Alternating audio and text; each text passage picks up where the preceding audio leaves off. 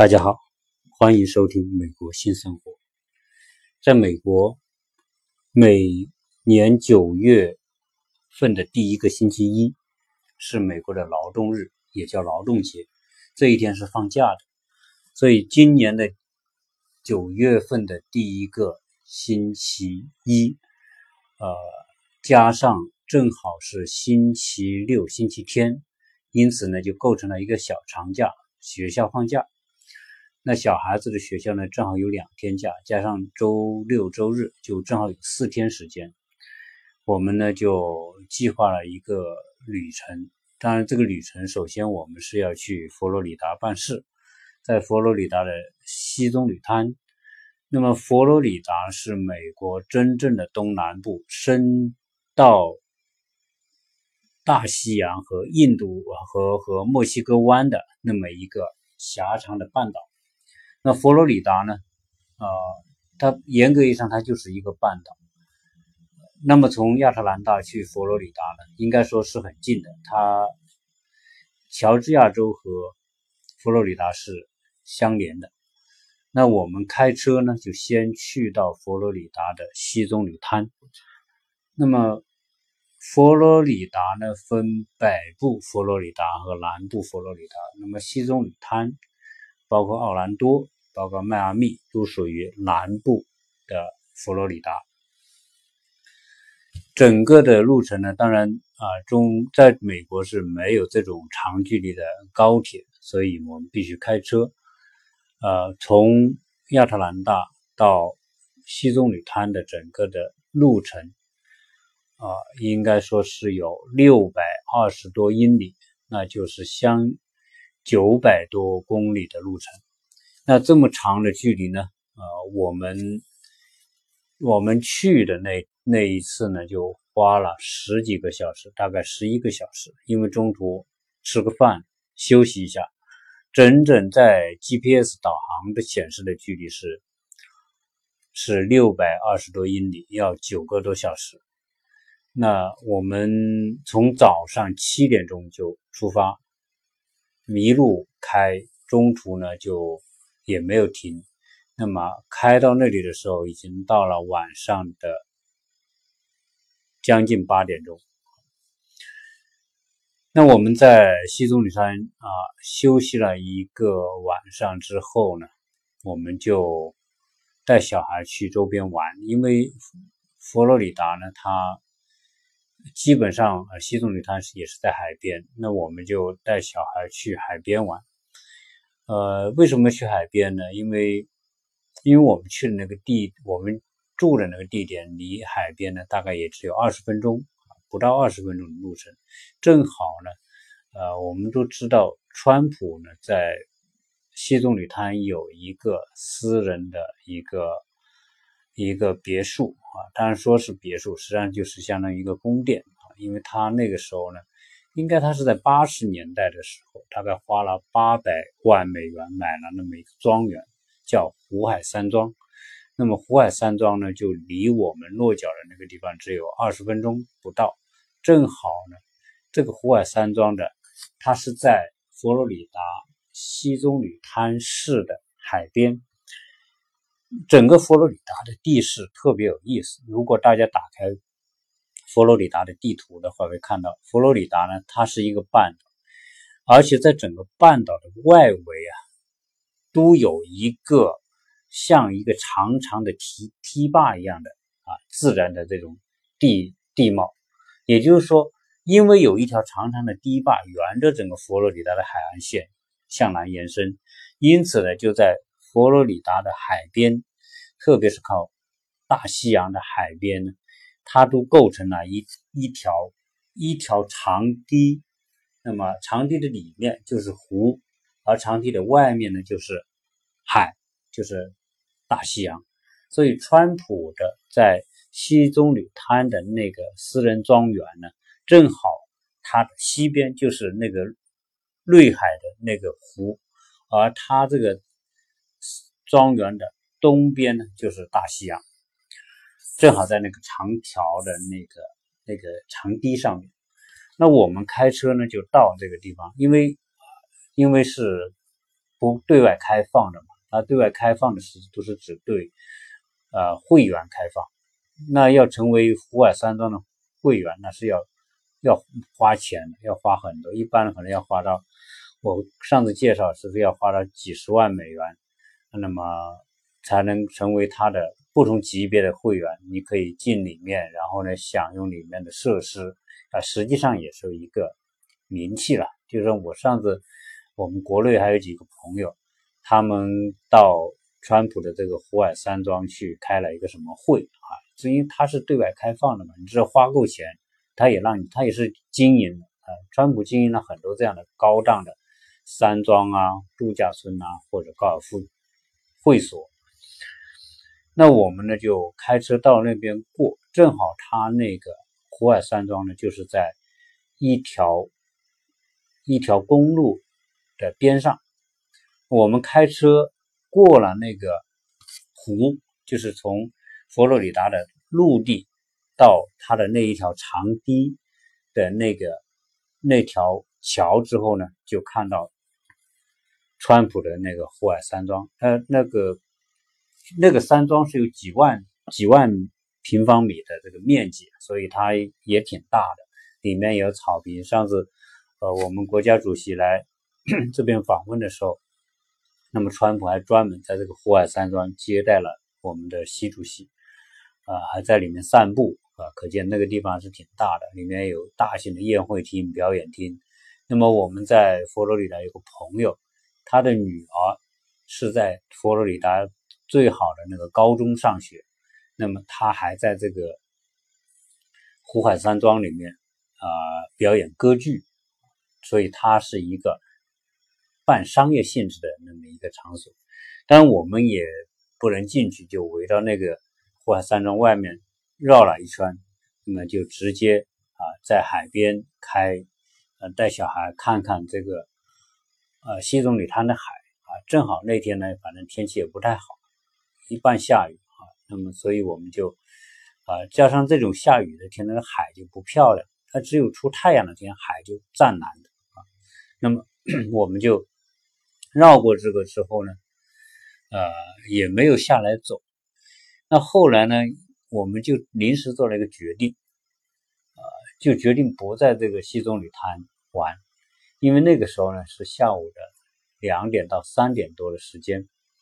两点多的时间，我们就说我们一直原来去佛罗里达呢，就有一个地方没去，那个地方呢就是佛罗里达的最南端。那我不是讲这个佛罗里达呢，它东部。远海它都有一长一条长堤，实际上就一条岛链。这条岛链从整个佛罗里达的东北，呃，杰克逊维尔开始，一直断断续续，断断续续。那它实际上是一个狭长的这种岛，那么围着整个佛罗里达东海岸，那一直往南延伸，延伸到佛罗里达的南端，最南的有个岛叫基维斯特。这个基维斯特呢，英文叫 Key West。Key 呢就是那个锁的意思，那么 West 就是西边，那也就是西边的锁的这个意思。那么就是有这么一个地方叫 Key West，这 Key West 呢是美国的最南端，美国本土大陆的最南端。呃，它是一个断断续续的四十二个岛屿。那么一直连着，形成一条长长的岛链，像一个尾巴似的，从佛罗里达一直伸到墨西哥湾，而最南端就是那个 Key West。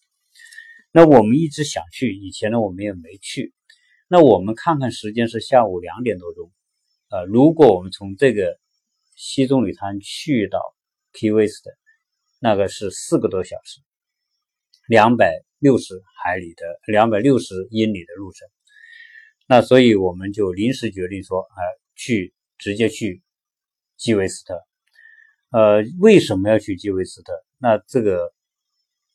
如果我们一翻开这个地图啊，或者在 Google 上搜一下基维斯特，那就知道基维斯特是美国最热门的旅游地之一。它的热门，因为它是热带，接近热带的岛屿，同时呢。它有非常多的旅游资源，当然，其中从人文的角度来说，最知名的莫过于海明威的故居。海明威曾经在这边有一个房子，在这里面生活了一段时间，写了很多非常有名的小说。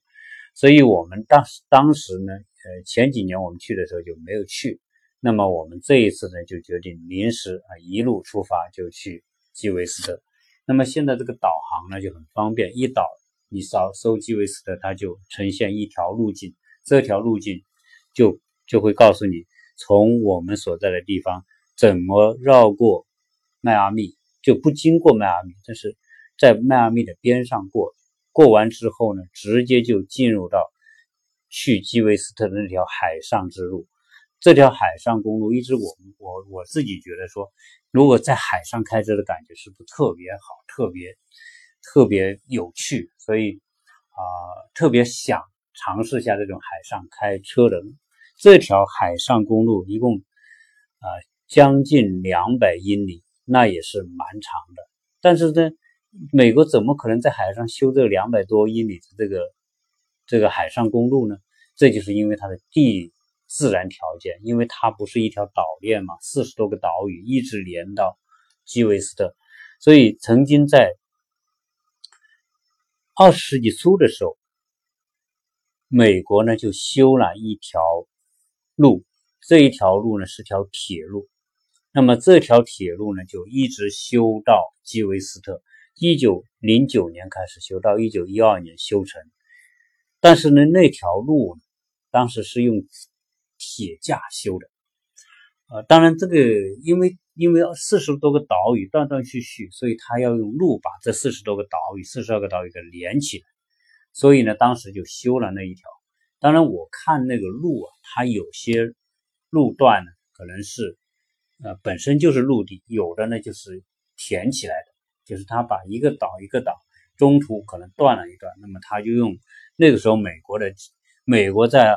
十九二十九世纪末二十世纪初的时候，它的这个这个建筑和修路的这种水平是世界上最高的，因为那个时候已经有开始大型的这种推土机啊，各种这种工程设备的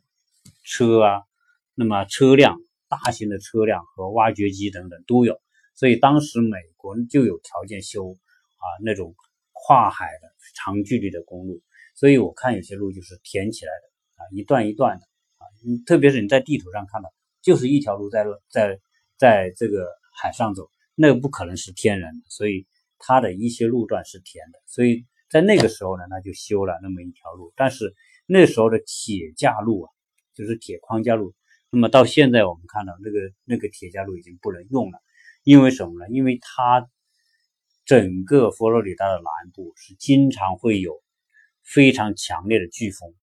那么这些飓风对这个当时在一九零九年所修的那条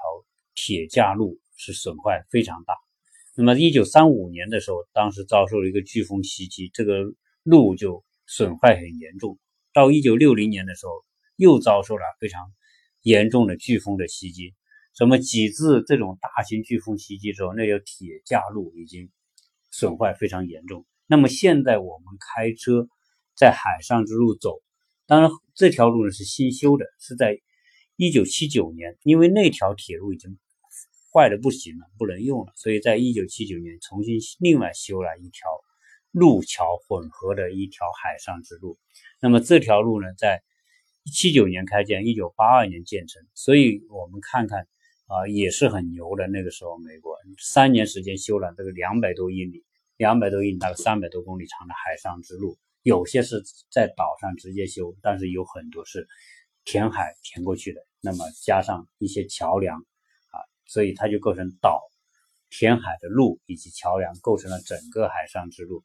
那么在这个整个海上之路上面呢，其中有个七里桥啊，是特别有名。说那么这个。七里桥呢，曾经是呃有十公里长，而且这个桥呢是一直在海上就做桥墩修过去。那么很多的电影呢，美国的好莱坞的很多大片，就是在那一条老的公路和新的公路上面所所拍摄的，特别是特别有名的施瓦辛格拍的《真实的谎言》，包括《零零七》的杀人执照，以及后面的这个《玩命关头》啊，《飙风再起》等等这些好莱坞的非常有名的大片啊，都是在这一条去基韦斯特的路上所修建的。那么我们开上这个海上之路的时候呢，它两边呢就会，实际上它也不全是，因为它断断续续都有一片一片的岛屿。它有些岛屿呢，它都是珊瑚珊瑚岛。珊瑚岛的共同特点就是说，它不是地质地壳运动啊形成的这种有高山有有低谷，没有珊瑚岛就是有珊瑚的。这种尸体，我们说的就珊瑚礁，珊瑚那么死亡之后硬化形成的那种东西，那么最后呢，呃堆积而成的那种珊瑚的这种小岛，那么这种岛呢都是很矮，一般离地海平面也就是最高也不会超过三米，一般就是在两米左右啊，所以这种海上之路，这种珊瑚岛上的这种啊这种。地势呢都是不高的，有可能飓风一来，海水就把这个岛这些这些岛给淹了。那么我们整个开的过程就是觉得，第一觉得这条路，美国在一九七九年后面修的那一条新的路，它也不宽，双向也就两车道，双向两车道，偶尔有一些地方会有啊多一条车道来交汇啊，或者是拐弯啊这种情况。所以虽然是这样的，但是也不觉得特别难开啊，还是觉得很好开啊。因为这个这条海上的路啊，是基本上是一条直路开过去。那我们呢，就是说啊，在这些岛上会看到一片一片的这种这种小岛，这些岛都不大，但是呢，这些岛都已经开发形成这种度假或者是居民区居民居住的地方。那整个这个两百多公里开下来，那么一直开，啊，沿途的风景是大同小异了。只是说，在这个沿途过程当中，一直有一条路与与这个我们开的这个这条路相伴的，就是那条我们说的，在九十年，在二十世纪初，也就一九零九年修的那条铁架路，啊，那么一直是跟它并行着走。这现在这条铁架路已经成了一种。历史的遗迹啊，基本上呢也是不走，不能开车。当然也只有一小段的路是允许人们垂钓散步，但是车是不能开进去的。但是呢，你可以我们在这条路开的时候，可以看到那条铁架路也是非常非常漂亮。因为在海上这一这么延伸出这么一条路出来，还是很漂亮。特别是当当有些地方啊，这个桥它因为这个路修过去的，它不能完全是矮的，它要。它要有一定的高度，因为有些船要穿过这条路的时候呢，它就会修出一种高高的拱。特别是这种车开到高高的拱的时候，往下看的时候啊，是非常漂亮。当然，我们现在在网上可以看到很多人航拍，对这两条路，呃，这条旧路和新路航拍，那么出来的效果啊是非常漂亮。网上有非常多的漂亮的图片啊，那么我们就不详细讲这个路的情况。总之来说，路还是很好开。啊，你开过一个岛到下一个岛，你就会可以看到很多的居民住宅，啊，大部分当然是度假的。这个一直开到最南端的时候，那么就有一个美国的海军基地。但是美国海军基地呢，当然因为它这个地方是它的最南端，到基韦斯特的最南端有一个塔，那个塔就标志这是美国的最南端的那个点，那个点离。在加勒比海的古巴，大家知道是古巴这个国家，那么只有九十海里，九十海里有一百多公里的路程，也就是说很多人划个船就过来了。所以这个基韦斯特呢，实际上是曾经是很多古巴和拉美人那么偷渡进入美国的一个通道。关于这个呃古巴人或者拉美人从基韦斯特偷渡进入美。还有很多的故事，其中有一个故事，就是就是现在哈，我们都去那边都会知道，说基韦斯特它有另外一个别称叫海螺共和国，当时这个海螺共和国的成立，就和古巴人偷渡进美国和美国海岸警卫队，那么阻止那些偷渡客以及毒贩毒分子进入，那么实行封锁啊，最后导致当地的人说，呃，你影响我的旅游业，然后我要宣布独立，那么成立一个海螺共和国。当然，这个独立只是一个幽默性的一个闹剧，实际上它也是一种。广告宣传，那么它一闹，很多的媒体宣传和报道，使得基威斯特他叫海螺共和国的这个知名度特别大，也引发很多人的兴趣，所以它是一种公关性的这种行为。当然，这个海螺共和国呃从来也没有正式的、真正意义上的成为一个啊独立的国家。但是呢，现在我们去那个基威斯特，你去住宿的时候，他都会这个给你一个一个钥匙卡。钥匙卡的那个袋子就是海螺共和国的护照啊，实际上是也是一种呃宣传的一种模式。那我们开车呃开到基韦斯特的时候呢，已经到了晚上的七点，正好呢我们就看着太阳下山。基本上呢，这个太阳在下山的时间呢，也是在七点半的样子啊，太阳真正的落到海平面。那么这个时候呢，就天当然也没有完全黑，还是很方便。那么我们啊，从下午开车开了一整个下午，到了七点多、七点半钟左右到达基维斯特的时候呢，我们第一就是先找个吃的，因为也也累了嘛，啊，小孩子也也饿，所以说我们就去到那个地方，在网上搜了一个，当然这个这个啊。这个专门搜索吃饭的这个大众点评呢，就说这里有一个叫海鲜广场、海鲜市场不错。那我们就在 GPS 搜这个海鲜市场，结果搜过去到那个地方，发现那个所谓的海鲜市场呢，实际上就是一个小店。那么他这里呢，就做他这种特色的所谓海鲜，当然包括小龙虾呀。这个小龙虾一般就是可能。不到一磅或者一磅左右的小龙虾，不是那种大型的小龙虾啊，它它有它的做法，也挺好吃的。那么呃，我们呢就在那边呢就订了一个一点这种这个店里面的所谓特色的食品，那么就吃点点东西。吃完之后呢，我们就就在开车绕着这个基维斯特转。当然，这个基维斯特呢有一个著名的这个广场。在海边有个广场，那么这个广场呢，就是实际上是很多呃古巴人呃各种酒吧，那么很多人的玩各种我们说的抓呃这种魔术啊，玩这种各种街头艺人的表演啊，还有什么古巴的这种广场舞啊等等，就是很多人在这里啊，那么市民聚集的地方，那么我们也开车到，到了那里之后把车停好。我这个岛上很热闹，但是我发现这种美国呢，基本上你说除了这种旅游地之外，美国的城市晚上是一点都不热闹的啊。除了个别的海边旅游度假的地方，呃，晚上还是有夜生活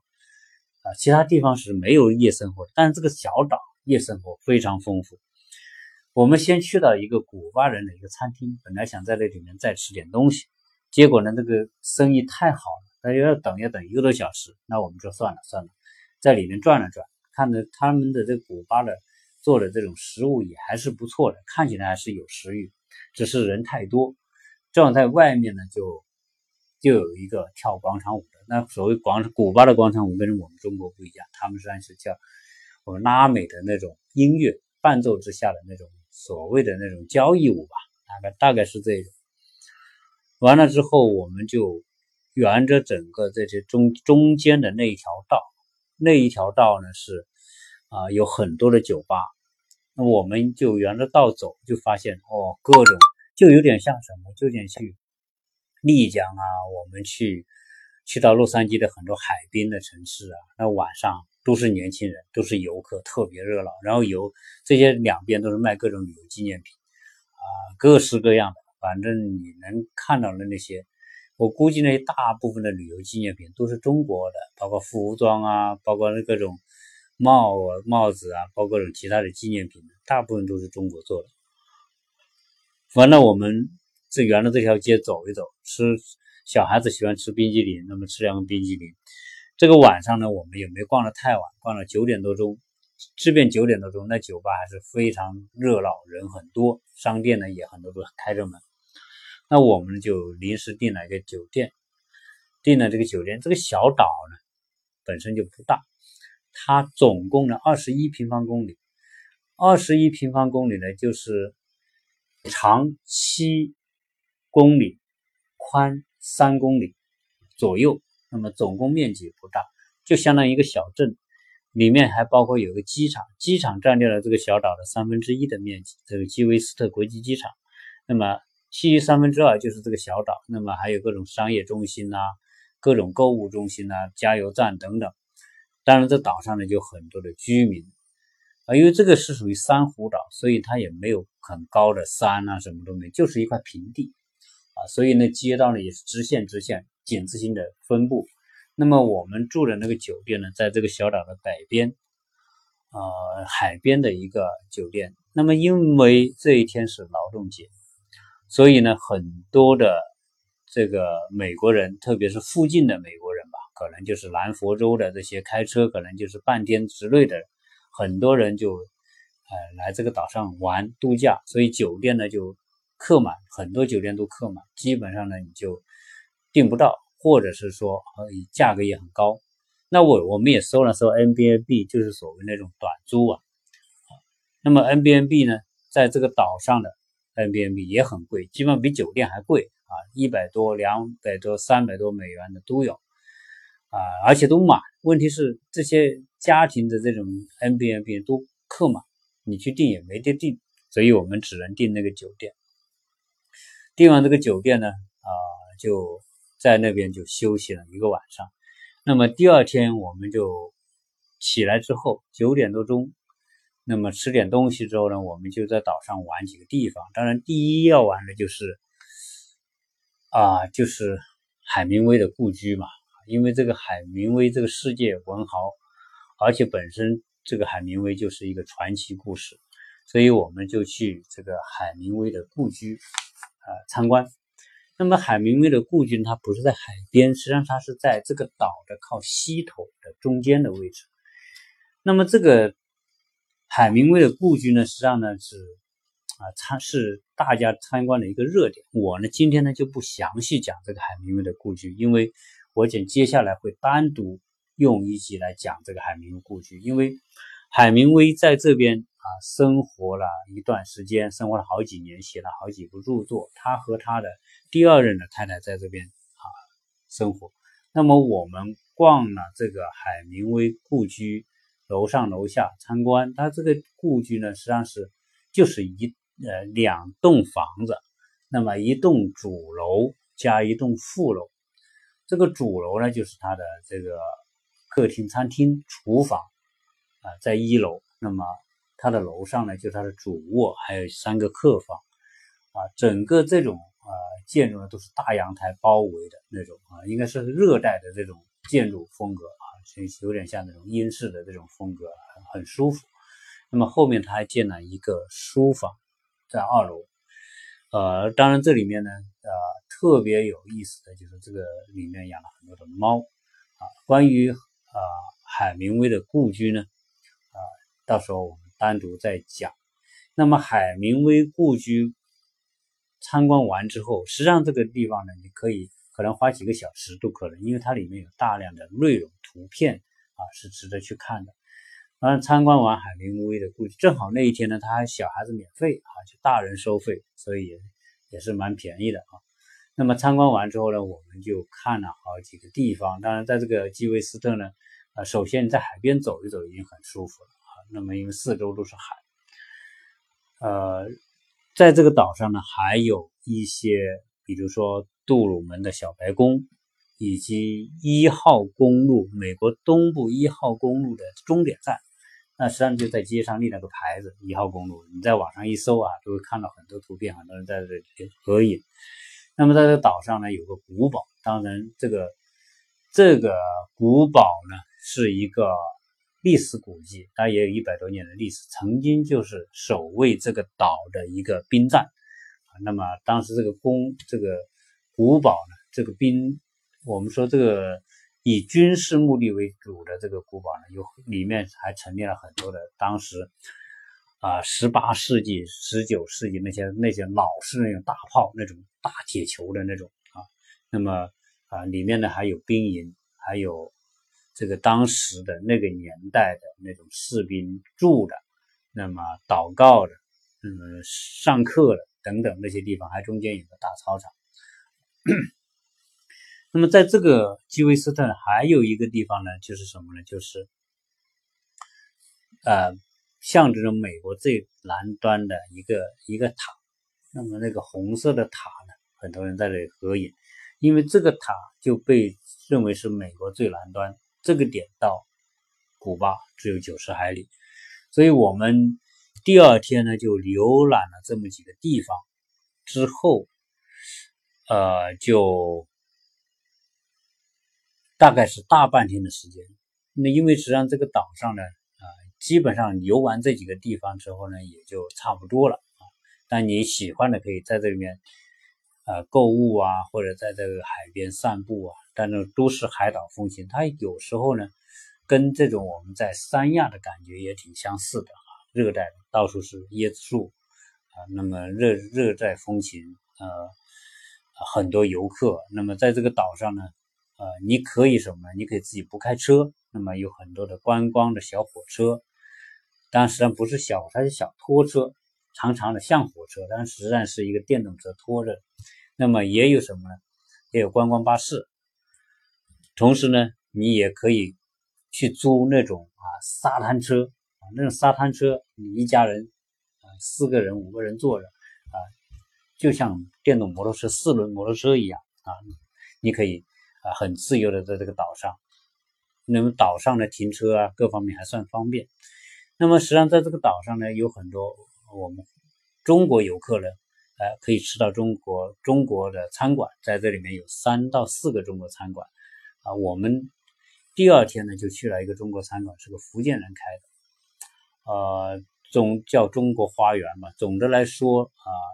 这个小岛呢，从度假、从游玩的角度，还是不管从有人文历史，还是说这种热带的风情啊，还是都是很舒服的啊。所以呢，真正来玩，当然因为我们时间比较充呃比较匆忙，我们就只待了。一个晚上和大半个白天，呃，然后呢，我们就开车回回西棕榈滩。